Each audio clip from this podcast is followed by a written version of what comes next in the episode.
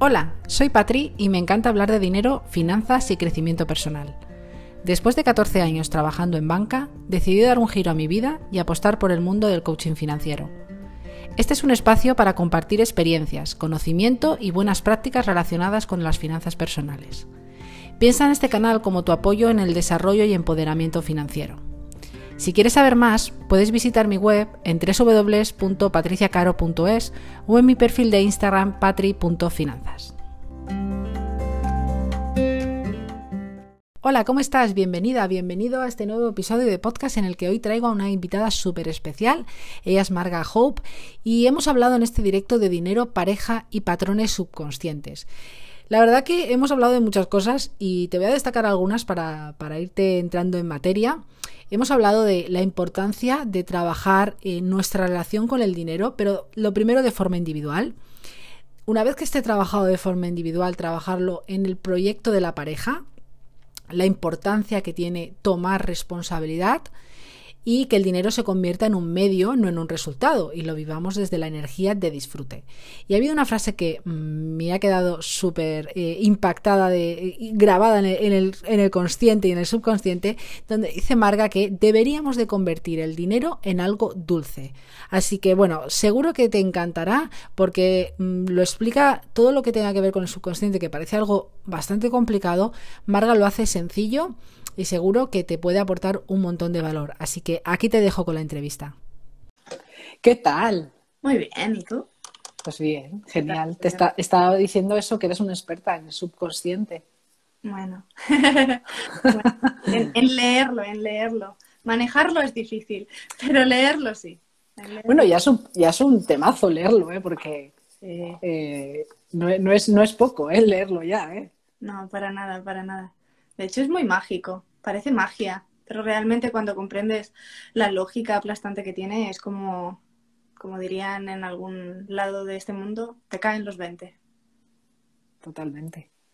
Marga, un placer de tenerte aquí. Cuéntanos un poquito más quién eres, a qué te dedicas más en profundidad para que, tú lo explicas seguro mejor que yo.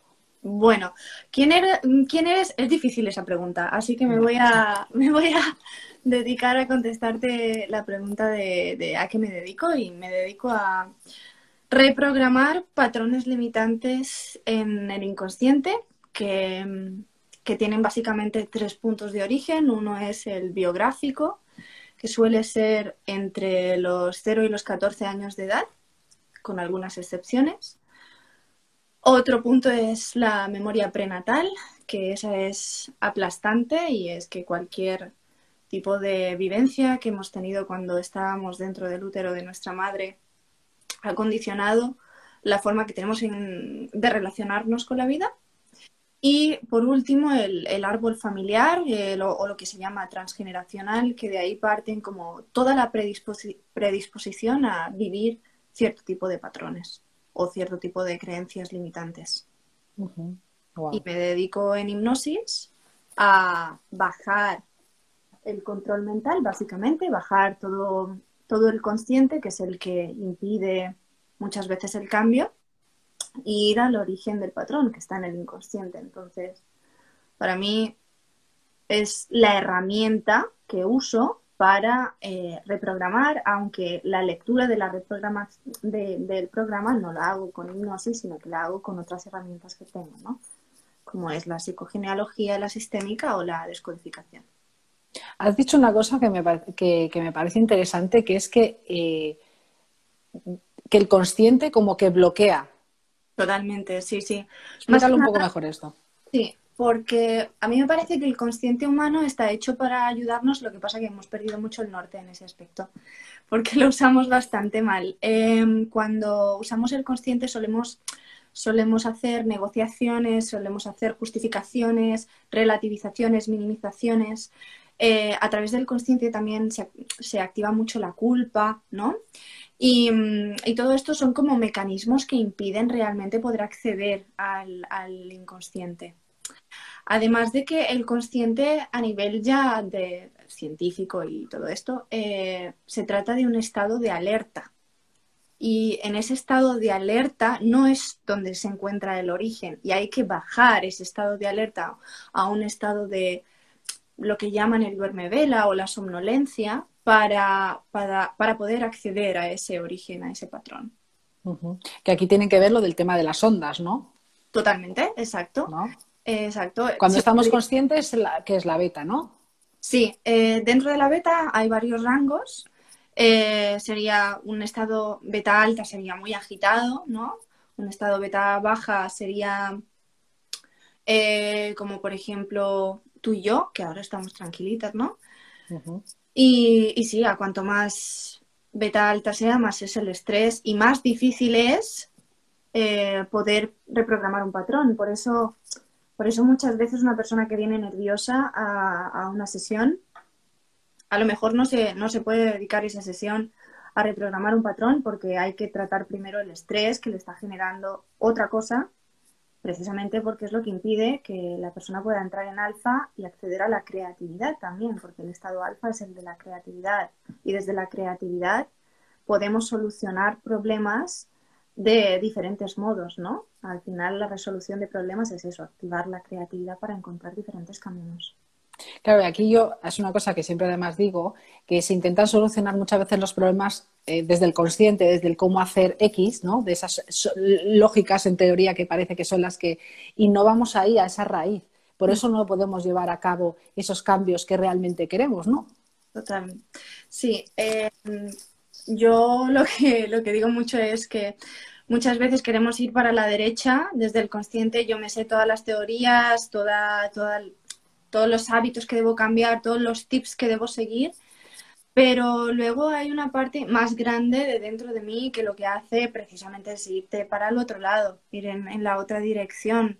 Por eso nos encontramos como repitiéndonos los hábitos, no, tengo que hacer esto, tengo que hacer lo otro, y cuando llega el momento preciso, eh, se dispara el inconsciente y te vas hacia el otro lado, no, no, puedes activar esos hábitos, ese conocimiento, todo lo que has aprendido, no sirve.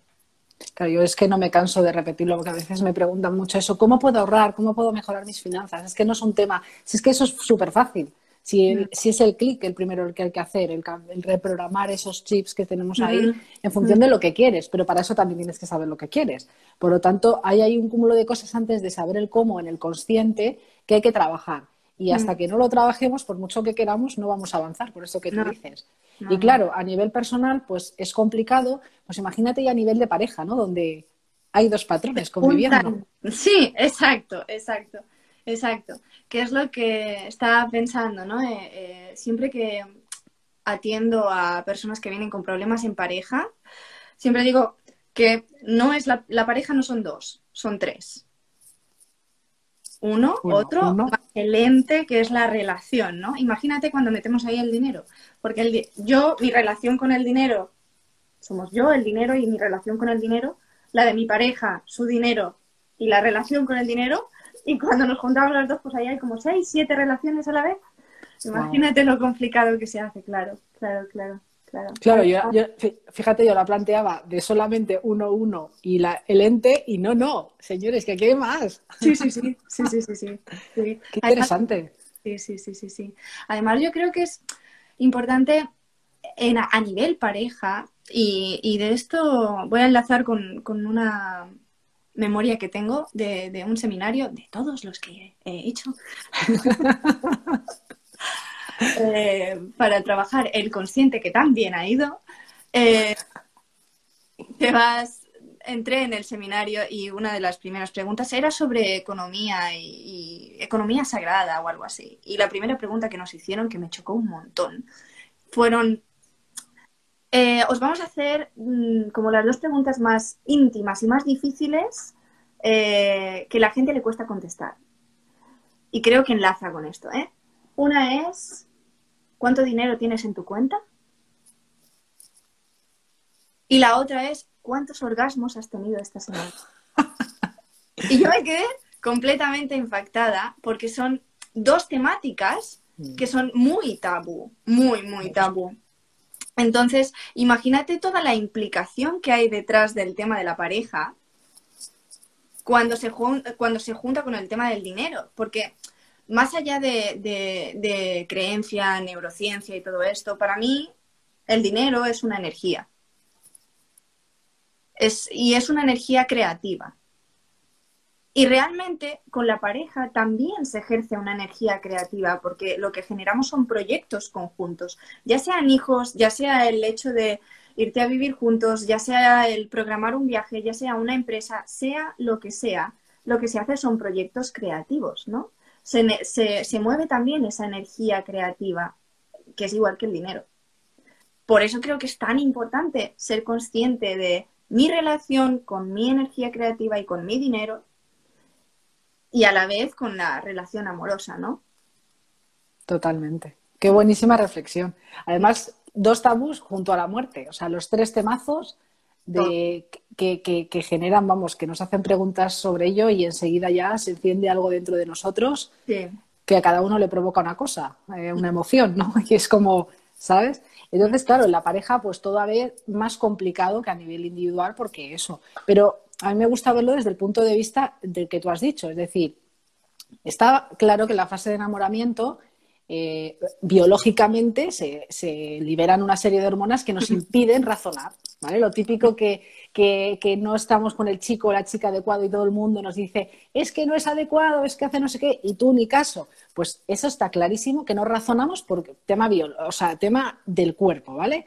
Entonces, eso lo tenemos claro. Pero también creo que nos falta un poco de, oye, tanto que nos ha pasado en nuestra vida, las relaciones que vemos a nuestro alrededor, todo lo que ocurre y que no tengamos, digamos, esa concepción que siempre eh, tropezamos con la misma piedra, ¿no? Tener esa concepción de que la pareja, pues al final es un proyecto, que, mm. que nos queremos, que hay amor y todo happy, todo guay, sí, pero que es un proyecto. Y el mm. dinero, pues es un tema que pienso, que y por eso he, lanzado el libro, porque pienso que es importante que se pueda hablar de manera fluida, porque yo he identificado dos patrones de las personas que no hablan de dinero, parejas que no hablan de dinero y parejas que cuando hablan discuten.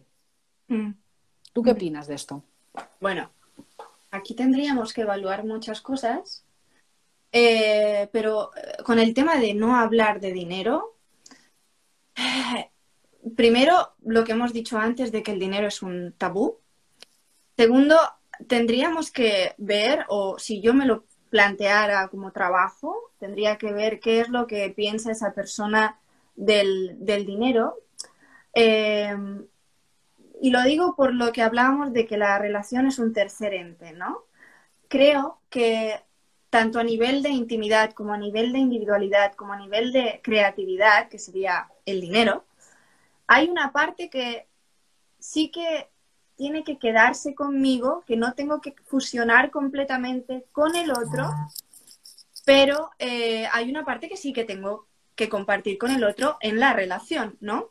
Encontrar el equilibrio entre, ese, entre esa intimidad y proyecto, que para mí es necesario eh, en la pareja, pero siguiendo mi, mm, teniendo esa parte virgen, porque virgen significa una parte intocable de mí misma, para mí, en relación a mí misma y en relación al dinero, en este caso.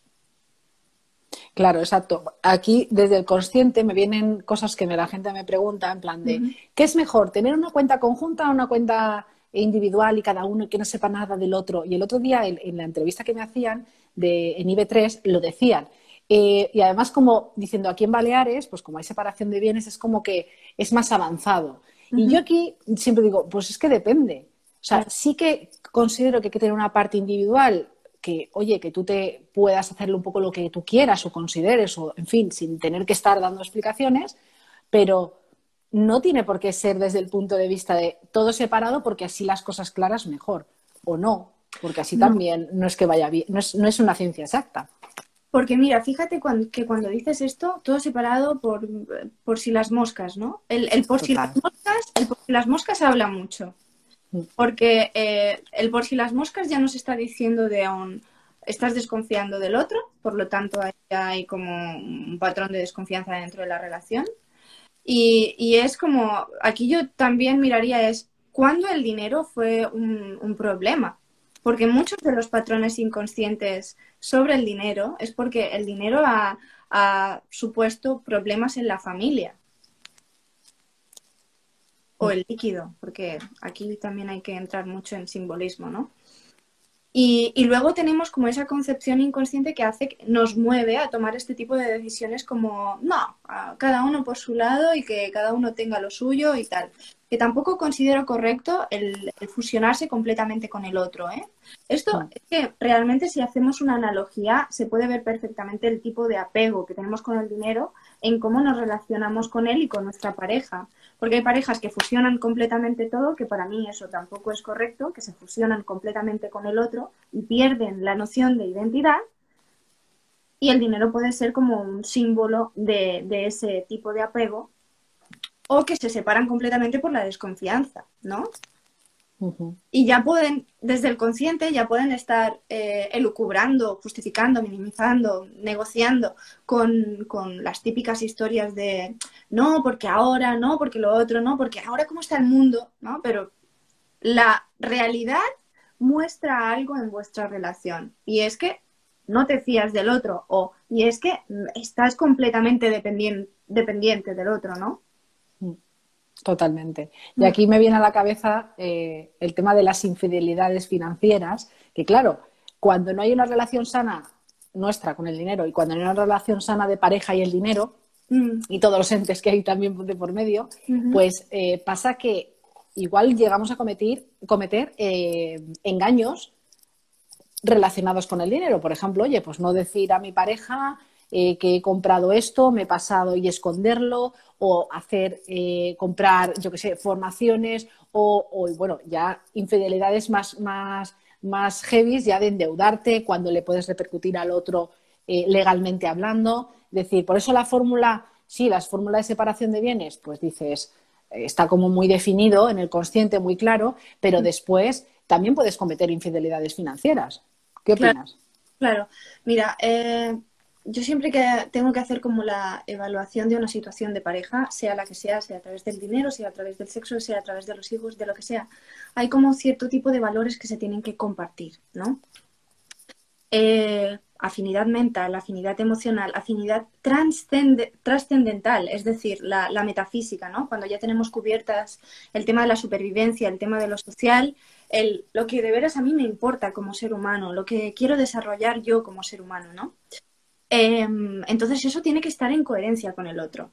Si está en coherencia con el otro y estoy con una persona afín a mí en esos aspectos, no tiene por qué suceder una infidelidad económica o financiera, como la llamas tú, ¿no? Eh, eh, cuando ocurren estas cosas es porque no hay un acuerdo. Y si no hay un acuerdo es porque no hay una base sólida de pareja cuentes lo que te cuentes, es decir, lo pintes como lo pintes. No, es que ahora, no, no, no, no, no. Si no hay esa base de afinidad, si no hay esa base de comunicación en esos aspectos, no puede funcionar el tercer ente. No hay intimidad en, la pareja y ocurre luego el, disparo a través de, de, la relación con el dinero, por ejemplo, ¿no? Mm. Porque además, lo que decíamos antes, como se junta el tema tabú, del dinero y eh, el tema de la, de, la, de la perversión, porque detrás del dinero también hay como la energía de la perversión. Entonces, es como lo que lo prohibido invita. Invita a que, a que cumplamos la, la, infidelidad. Por eso es tan importante trabajar las propias, las propias em, patrones limitantes, las propias vivencias limitante, limitantes con el tema del dinero y la pareja. Hay una frase que para mí es universal y es que es así, que cuando tú cambias, todo cambia. Y, me o sea, viene relacionado con lo que acabas de decir. Es decir, primero nos tenemos que trabajar a nosotros mismos. Mm. Y en cuestión desde dinero, pues trabajar nuestros patrones eh, financieros o del dinero, como los queramos llamar, cómo nos relacionamos con el dinero para poder relacionarnos con otras personas. Y así con todas nuestras áreas. Claro, así dicho, dices, joder, menudo rollo, menudo cansancio, pues es que es así, el crecimiento personal, nadie dijo que fuera fácil. es así, es así. Entonces, eh, es la importancia y es, siempre lo recalco, o sea, da igual el trabajo que hagamos, pero el trabajo primero tiene que partir por el individual. Exacto, exacto. Que, a ver, sí que hay ocasiones en los que eh, es necesario llegar a un consenso ¿no? Con, la pareja y que a veces por esa diferencia de creencias que vienen de, vivencias, nos encontramos ante, ante mm, la ley del más fuerte, ¿no? Yo tengo la razón, no, yo la tengo, no, yo la tengo. Entonces ahí sí que se necesita un mediador, Sí. ¿no? Pero el mediador, si es bueno, siempre te va a decir, primero te cojo a ti, luego lo cojo a él o a ella y luego a los dos y, me- y miramos a ver cómo va, ¿no? Pero volvemos al mismo punto, primero contigo y luego con la pareja. Lo que pasa es que a veces no se hace tan fácil. No, no es fácil. Y mira, ahora que dices del mediador, aquí me parece muy interesante. Yo, por ejemplo, en el libro eh, he introducido eh, testi- bueno, testimonios, colaboraciones de, de profesionales relacionados con esto. ¿eh? Me viene a la cabeza, por ejemplo, una sexóloga, una psicóloga, en, eh, ay, a Susana Iborra, que está aquí de Mallorca además, que ella habla de, de eso y además o sea, es terapeuta de pareja. Entonces me parece interesante contar con su punto de vista, así como también de una psicóloga para que, oye, muestre el tema del cambio. Y una también una abogada, una abogada de familia que muestra también ya de- desde el consciente, desde lo que estamos viendo, de, digamos, es como un pack. Yo siempre lo digo, es decir, vamos a trabajar mentalidad y luego consciente y, y material, ¿no? Claro. Y es el pack. Entonces, contar con esos profesionales es muy importante, es muy importante. Que medien y, y- y guíen, ¿no? Sí, sí, sí, sí, sí. Aquí cada, cada maestrillo con su librillo, ¿no? A cada uno su Totalmente. Totalmente. ¿Y acuden a ti parejas o, o de forma, o lo hacen de forma individual? O, Yo no- o- lo que trato son, son patrones del tema con, con la economía o con el, con el dinero más bien, con el dinero y el éxito, porque son cosas distintas y, y las trabajo las trabajo con hipnosis, pero, pero suele ser desde, desde lo individual y si luego se necesita algún tipo de acompañamiento conjunto, se realiza, ¿no? Pero, ¿sabes qué? Considero que siempre que estás con alguien, siempre que hay una pareja, es porque hay una especie de, no, no una especie, realmente un vínculo inconsciente que a mí me mueve a estar con un tipo de persona, ¿no? Y que ese tipo de persona tenga ese tipo de creencias con el dinero, ¿no? Por ejemplo, eh, no tiene por qué ser a nivel de opuestos muy, muy visuales como un ahorrador con un despilfarrador, pero sí que hay ciertas compensaciones o ciertas repeticiones dentro de las parejas y cuando yo muevo mi programa inconsciente suele moverse el del otro sin que el otro eh, tenga que ir a terapia. Es verdad que hay algunos casos en los que el otro es muy rígido y no se quiere mover de donde está, bueno, pues te dejamos ahí y ya está. Está. Y luego hay que tomar decisiones, ¿no? Pero normalmente, como la pareja, también hay ese tercer ente que es el que funciona como, como proyecto de unión. Cuando tú cambias, cambia el ente y cuando el ente cambia, cambia el otro, ¿no? Entonces, por ahí, por ahí parte mi visión. Qué bueno, es que, es que me parece clave esto. Me parece clave lo de cuando tú cambias, todo cambia, es que es así. Sí, sí, sí, sí. Sí, Y con las, con las otras, con el resto de relaciones, me refiero. Sí, sí, sí. No, y además los movimientos eh, en el inconsciente son, no son cosas que digas, los vas a ver dentro de tres meses, no.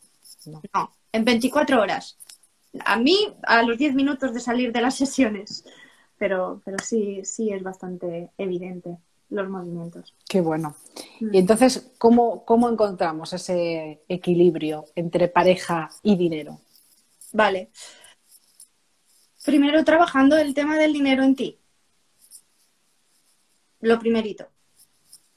Y ahí hay que mirar no solo cómo has vivido tú a nivel de, de imitación con papá y mamá, sería lo básico y lo más cognitivo, sino a nivel simbólico a través de muchas vivencias eh, de exceso de líquidos. Me gustaría compartir un, un caso de esta semana porque ha sido muy evidente. Eh, es el caso de una chica que venía a trabajar su, su tema de, de liquidez porque siempre había siempre había mucho problema en ahorrar, ¿no? Es decir, entraba, entraba mucho dinero pero salía muchísimo más. Y, mm, y yo siempre digo que las personas que tienen problema con el dinero tienen alergia al dinero. El dinero se convierte en un alérgeno.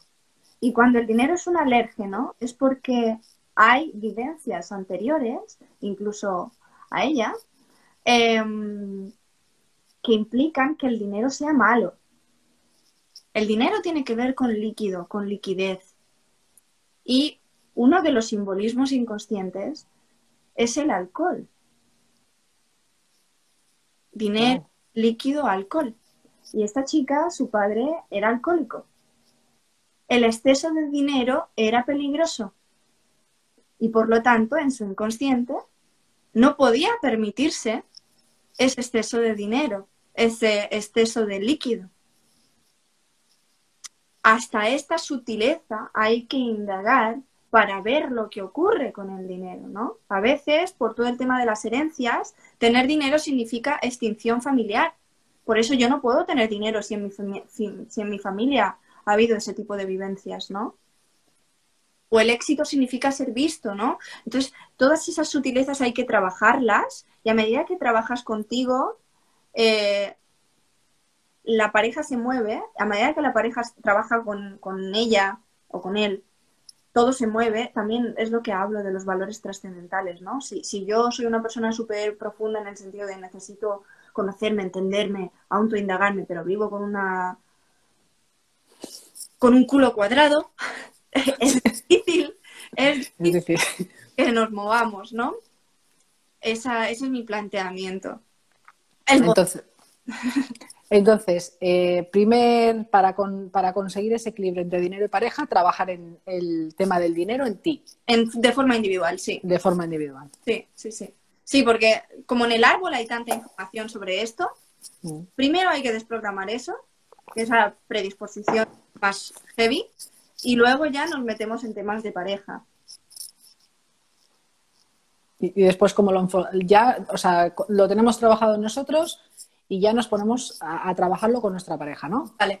Eh, fíjate tú que cuando yo trabajo el tema del dinero, eh, no, luego no es necesario trabajar el tema del dinero en pareja, sino que trabajas el proyecto de pareja.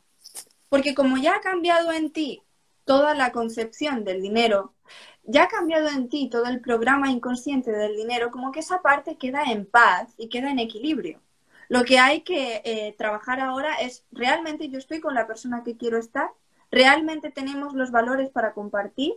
¿Podemos crear un proyecto? Porque ahora sabes que con todo el tema de los diálogos que se crean de, de, poliamor, sin querer meterme mucho ahí, está mm, como no, muy difuminado el límite de las parejas, ¿no?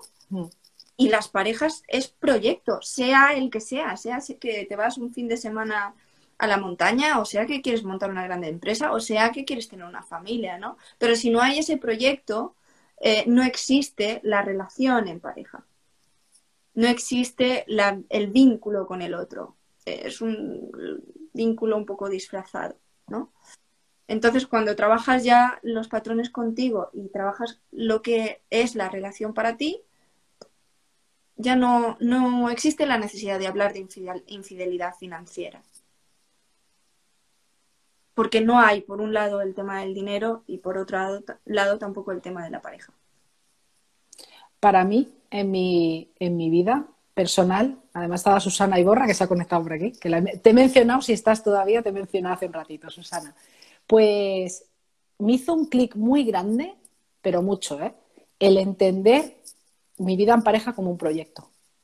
Porque no sé a, los demás qué os parece, pero como vamos en piloto automático por la vida, yo mm. he ido en piloto automático pues, 30 y, pues 33 años, hasta que ya, bueno, pues sigo haciendo cosas en piloto, pero no tantas, ¿no? Em, cuando me di cuenta de que, vale, está el enamoramiento, los años, la rutina, trabajar, conseguir, comprar, bla, bla, bla, todo lo que está establecido, ¿no? Cuando ya veo en mí, en mí y en mi pareja que esto es un proyecto, aunque antes te dices, joder, pues eso es lógico, ¿no? No, no, no, cuando lo interioriza. Mm. Para mí me hizo, fue el clic mayor. Y que creo que, también cuando planteas esto, eh, creas como una especie de, y esta palabra puede crear alergia también, responsabilidad. Totalmente. Que ya no es culpa, que ya no es eh, compromiso, sino responsabilidad. Responsabilidad en lo, que, en lo que quieres crear y cómo lo quieres crear. Y volvemos a la misma energía creativa, otra vez dinero. Por eso creo que está tan, tan, tan unido. Es que fíjate la energía cómo cambia de estar en, la culpa o en, la resignación o estar en la, en la, lucha constante de que la otra persona pues es el, en modo víctima tú y la otra persona pues, es el, el, culpable de todos tus males, a asumir esa responsabilidad, que da mucho miedo y que es duro, pero la energía cambia completamente y con ello todo lo demás, porque cuando asume responsabilidad en cualquier aspecto de nuestra vida y en el de la pareja hay que asumir responsabilidad. Ni todo es blanco ni todo es negro. No, no. No, claro, hay muchas personas que cuando les hablas de responsabilidad eh, lo entienden como el, post a no cumplirlo es la culpa y por lo tanto ya como no quieren aceptar esto. Eh, pero para mí es, lo vital en el, en el, vínculo, la responsabilidad de cómo me relaciono con el otro. No es lo que el otro espera de mí, sino cómo me relaciono con el otro. Cómo me relaciono con el dinero y con el otro y cómo, cómo tú, cuando, estos, cuando se trabaja en uno mismo, luego se trabaja en ese proyecto, llegamos a, ese punto de responsabilidad, ¿cómo son las relaciones ahí? ¿Cómo, cómo las definirías? Cuando las dos personas tienen los mismos valores, en el sentido de que comparten como una misma visión de vida en ese momento, porque las visiones de vida pueden cambiar, eh, el dinero se convierte en un medio y no en un resultado. El dinero se convierte en una eh, energía de disfrute. Y es también, lo que observo es que hay como un empuje de uno hacia el otro para que crezcan. Como por ejemplo esto que explicabas antes de las infidelidades, como eh, no, que yo quiero comprarme un curso, lo que sea, y que no se lo digo al otro. Cuando la cuestión del dinero ya está trabajada y la cuestión de la relación está trabajada, eh, lo que veo es, es como que el uno con el otro desean que, lo, que, que crezca eso, ¿no? Y crecer es otra vez creación. Y como que vuelves a, a atraer no es ley de atracción, es, puro código de manifestación, más dinero y más armonía en la pareja. Mm. De hecho, hay, esto como dato, ¿no? Pero hay muchas eh, teorías de, Tantra que utilizan la, la, energía sexual de creación para generar más dinero, más prosperidad, más éxito, porque tiene que ver con ello. Sí, yo en el libro de Piense y hágase rico lo le, eh, sale un apartado de todo el tema sexual. Los, los hombres, por decir, eh, más exitosos, cuando hace años, ya no hace 100 años y tal, pues decía que siempre tenían al lado una mujer pues bella y tal, de la implicación que tenía el tema sexual en la creatividad, en, en todo, que está muy relacionado a lo que comentas. Entonces todo se complementa. Todo, todo. Todo se complementa. Todo. Qué guay, me, he anotado cosas, ¿eh? ¿Y qué consejos o consejo le podrías dar a las parejas para que, oye, pues trabajen todo esto y se pongan al lío ya? Que den ese paso. Bueno, primero de todo, tienen que estar cansaditos para que den el paso, porque quien no está cansado se mantiene en el lugar y ahí se queda hasta que tiene el culo cuadrado. Entonces, cuando se cansen, eh, que se muevan. Y lo primero que les diría es, em, si pueden llegar a, ese, a esa comunicación conjunta de plantearse cuál es el problema, conjuntamente eso les va a fortalecer mucho. Si en cambio ven que no existe esa comunicación, pero alguno de los dos sabe que hay un problema, pues que la persona más consciente es la más responsable. Entonces, que se mueva que se que ayuda, que busque ayuda en alguna terapia que, sienta que le resuena y que vaya a hacer los cambios internos para que esa situación se movilice, ¿no? Esto es lo, primero que, que, les diría. Trabajar el tema del éxito y del dinero yo creo que lo deberíamos hacer todos. Todos deberíamos de trabajar ahí porque seríamos personas mucho más felices. Ya no por el tema del tener y del poseer, sino por, por el éxito y por hacer lo que me llena. Por eso se lo recomiendo a todo el mundo. Más allá de, de si tienes o no tienes problemas con el dinero. Porque seguro que aunque no te parezca que no tienes, tienes. Sí. Exacto, totalmente. Y bueno, ¿dónde te pueden encontrar? Y cuenta, cuenta un poquito también, porque has lanzado, estás de lanzamiento, Mm. y cuéntanos un poco también de qué va ese lanzamiento. Bueno, he lanzado la, la guía anti-coaching. ¿Y mm, de qué va la guía anti-coaching? Es, es una guía un poquito controversial, digamos que un poquito, en donde trato el, origen de que la gente repita, la, gente en la que me incluyo, ¿eh? el mismo patrón. Es decir, que sigas en bucle con los mismos problemas, aún habiendo hecho un montón de workshops, seminarios, haber leído un montón de libros, ¿por qué nos encontramos siempre con la misma problemática y nos es tan difícil salir, salir de ella, ¿no? Y lo explico de una forma muy entretenida. Yo creo que a la gente le está gustando bastante porque se capta y se entiende y eso que son, son conceptos duros y complejos, pero se está, se está entendiendo, así que si te gustaría compartir, si te gustaría entender un poquito más sobre qué es el patrón inconsciente, cómo acceder a él y cómo se instaló, eh, puedes descargar la guía anti-coaching, que es completamente gratuita, es en formato audiovisual, es muy entretenida, te vas a reír. y, y, eso, ese es mi... Un formato audiovisual muy bueno, he de decir. Muy bueno, porque está con las chicas de, de Female y, y, está muy guay. Es, es, eso, es divertido porque son conceptos que, oye, que no manejamos en nuestro día a día y, y que Marga lo que hace es hacer entendible aquello pues que no es tan fácil de entender así a simple vista en el consciente.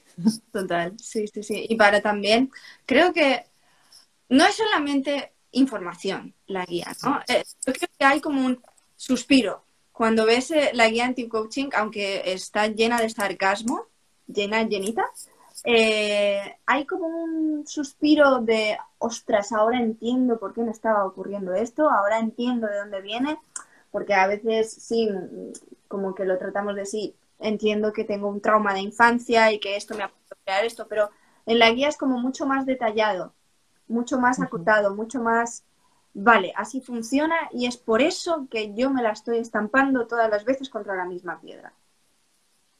Es que el, el tomar conciencia de eso, aunque parezca a veces, ay, pues está, es, para mí es el primer paso, el, el, esa conciencia, sí. ese clic de que, ostras, después hay que trabajar, porque aquí estamos nosotras hablando como que fuera todo muy fácil y no, no lo es. Hemos llorado mucho, hemos... o sea, se pasa, se pasa mal.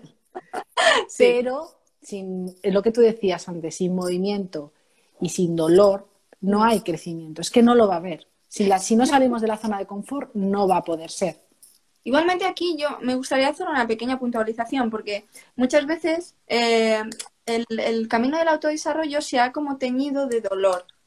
De dolor bueno, sí, dolor me refiero a, a, a, esa incomodidad, mejor dicho. Mejor dicho, incomodidad. Sí, incomodidad. Realmente el origen del patrón inconsciente no es algo eh, que vayas a... que cuando lo descubres y lo sientes y lo exteriorizas, que vayas a quedarte media hora en una esquina haciendo... Exacto. No es así.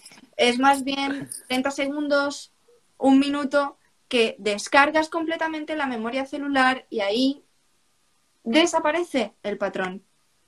Porque es ahí donde, es por eso lo que hablábamos del principio de ir eh, al inconsciente, ¿no? Porque es ahí donde queremos ir, a la memoria corporal, a la, memoria del cuerpo. Y la mente estorba mucho. Y cuando vamos ahí, eh, casi que no se consideraría ni dolor. No es algo que tengamos que sufrir por el cambio. Esto es un paradigma que hay que cambiarlo. La metamorfosis no tiene por qué ser dura. Claro, con magia, con magia no. No, tampoco. Tampoco es así. Pero tampoco es la típica imagen de alguien recibiendo hostias a full. No, no, es verdad, es verdad. porque también es muy positivo. Quiero decir, en ese camino, lo que pasa que para mí, al menos en mi, en mi experiencia, ha sido esa incomodidad que me ha llevado a ciertas situaciones en las que estás como un poco que, no sé, que no sabes, estás como desubicado, ¿no? Y te puedo producir incomodidad. Sí, dolor, está, no creo que sea dolor, lo he dicho como dolor, pero no, no es dolor porque si no, oye, al final el dolor, eh, huimos del dolor, ¿no? Mm. Por lo tanto, lo hubiera, lo hubiera dejado. Sí, sí, sí, sí, es más incomodidad. Sí, creo que todos los procesos de transformación pueden ser dulces. Y si no son dulces, en el sentido de, vale, vamos a tener puntos que hay que contactar con la herida y todo bien, pero el acompañamiento sobre todo debe, ser muy dulce, el post debe ser de mucha contención. Em, si no estás recibiendo eso, mm, mírate con el terapeuta que estás. Sí.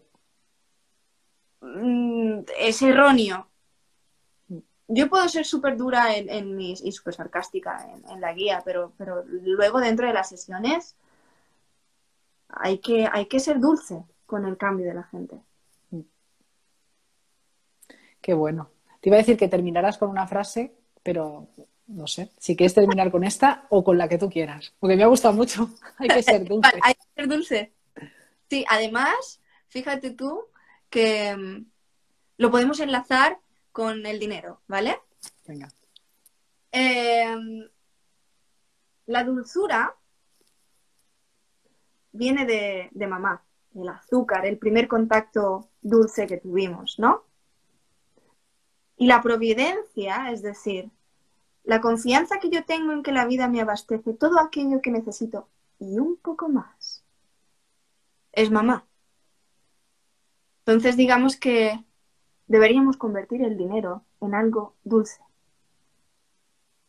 Y me quedo con eso. Buah, que si me quedo con esto. no sé si apuntar algo que no se me va a olvidar nunca.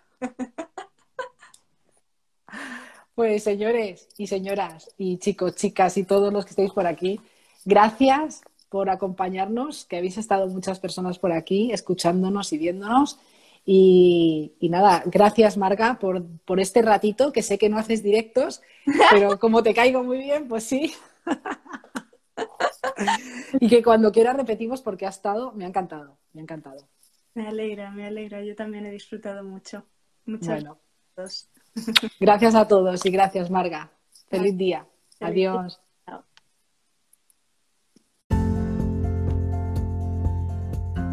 Hasta aquí el episodio de hoy, espero que te haya gustado. La verdad que el mundo del subconsciente es apasionante y Marga lo hace súper fácil. Eh, un placer contar con ella y seguro que en el futuro podemos profundizar un poquito más sobre este mundo. Me encantará conocer tu opinión. Me puedes escribir a hola.patriciacaro.es y contarme qué te ha parecido y sobre todo si tienes algún tema del que te gustaría que habláramos en el podcast, pues bienvenido sea la aportación. Estoy abierta a cualquier sugerencia de momento te deseo un feliz día y nos escuchamos en el próximo episodio. Un abrazo.